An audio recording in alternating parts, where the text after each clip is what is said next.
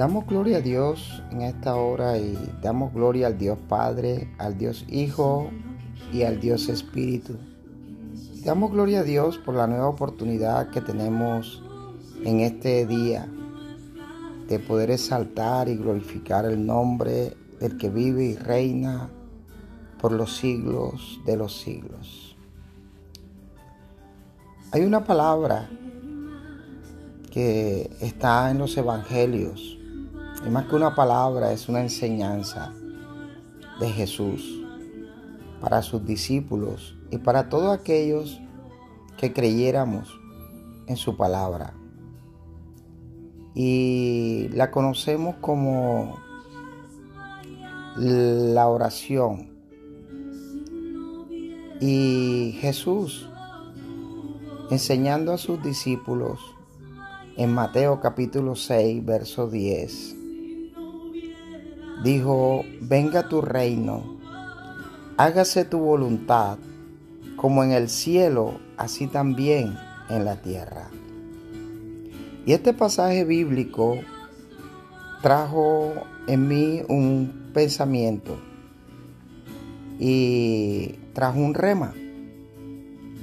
Y este pensamiento es si de verdad nosotros como creyentes y como hijos de Dios estamos permitiendo de que se haga la voluntad del Dios Padre.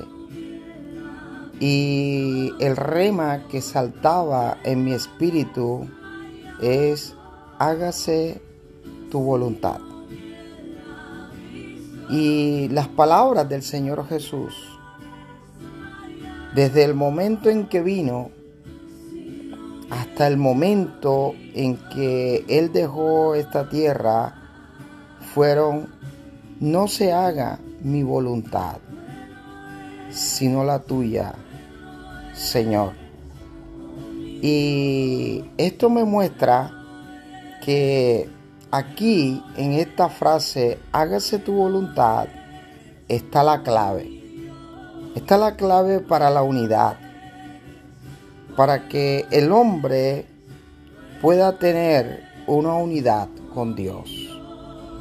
Para nosotros poder alcanzar a tener una unidad con el Padre Eterno, necesitamos dejar que se haga la voluntad de Dios en nuestras vidas. Si nosotros nos aferramos de todo corazón a estas palabras, hágase tu voluntad, entonces nos vamos a volver invencibles en todo tipo de tentaciones, de pruebas y de toda adversidad que el enemigo quiera traer sobre nuestras vidas. Quiero decirte que es difícil encontrar palabras más fuertes y liberadoras que esta que el Señor Jesús nos está enseñando. Hágase tu voluntad. Mire, a través de estas palabras, nosotros triunfamos sobre todos los poderes de las tinieblas, todo poder perverso y malvado. Y encontraremos nosotros en todo tiempo, a través de hágase tu voluntad, reposo y consuelo en el Dios eterno.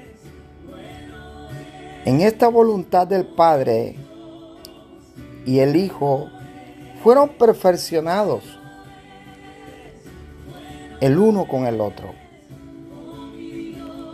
Porque Jesús dijo, no he venido a hacer mi voluntad, he venido a hacer la voluntad del que me envió, del Dios eterno.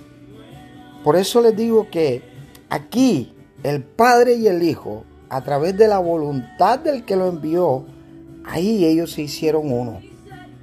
Ahí fueron perfeccionados en el Espíritu. Mire, solo en la voluntad, solo en la voluntad de Dios podemos llegar a ser perfeccionados como un cuerpo con Cristo Jesús. No hay otro camino a la unidad. El único camino a la unidad es que se haga la voluntad de Dios en nuestras vidas. El único camino que nos da esperanza es que usted le abra la puerta a Dios de su corazón, de su espíritu y usted le diga, Padre, hágase tu voluntad en mi vida. Mire, Dios no estaba complacido con los sacrificios de animales, porque anteriormente para que hubiera perdón y para que hubiera redención de pecados había, había que sacrificar animales. Y Dios no estaba complacido con los sacrificios de animales, sino que Él se complace en un cuerpo que hiciera su voluntad. Por eso vino Jesús, porque los sacrificios hastiaron al, al Dios Padre, al Dios eterno. Porque cada año el pueblo ofrecía sacrificios para que hubiese perdón por un año, pero volvía nuevamente a pecar. Y, y, el Dios Padre envió a su Hijo Jesús como ofrenda y sacrificio vivo para que se hiciera la voluntad de Dios en la tierra como se hace en el cielo. Y la palabra de Dios en Hebreos, el capítulo 10, en el verso 7, dice, entonces dijo, He aquí que vengo, oh Dios, para hacer tu voluntad, como en el rollo del libro está escrito de mí. Wow, aquí está hablando Jesús. Y Jesús está diciendo en esta palabra. Entonces dije, he aquí que vengo, oh Dios, para hacer tu voluntad como en el rollo del libro está escrito de mí. Hebreos capítulo 10, verso 7. Y a través de esta voluntad, somos, usted y yo somos santificados. Todos los que creemos en Jesús somos santificados a través de la voluntad del Hijo. Y somos santificados de una vez por todos. Es decir, que a través de esto usted y yo somos apartados, somos separados en nuestro espíritu de todo lo que no está en armonía y no está alineado con la voluntad de Dios.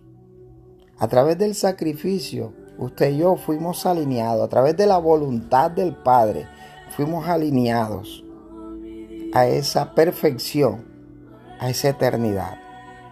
Mire, en esta voluntad, lo más hermoso de esta voluntad, cuando Jesús dijo, hágase tu voluntad, es que en esta voluntad Jesús intercede por nosotros.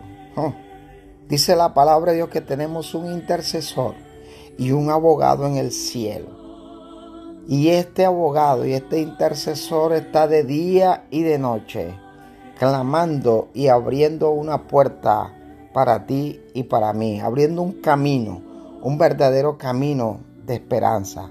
Y dice Romanos capítulo 8, verso 27, mas el que escudriña los corazones sabe cuál es la intención del Espíritu, porque conforme a la voluntad de Dios intercede por los santos. Ah, cuando habla por los santos está hablando de ti que has creído en Jesús, que lo has confesado como Rey y como Señor, que has depositado toda tu voluntad en Él y que Él nos santifica gracias a ese sacrificio perfecto en la cruz del Calvario.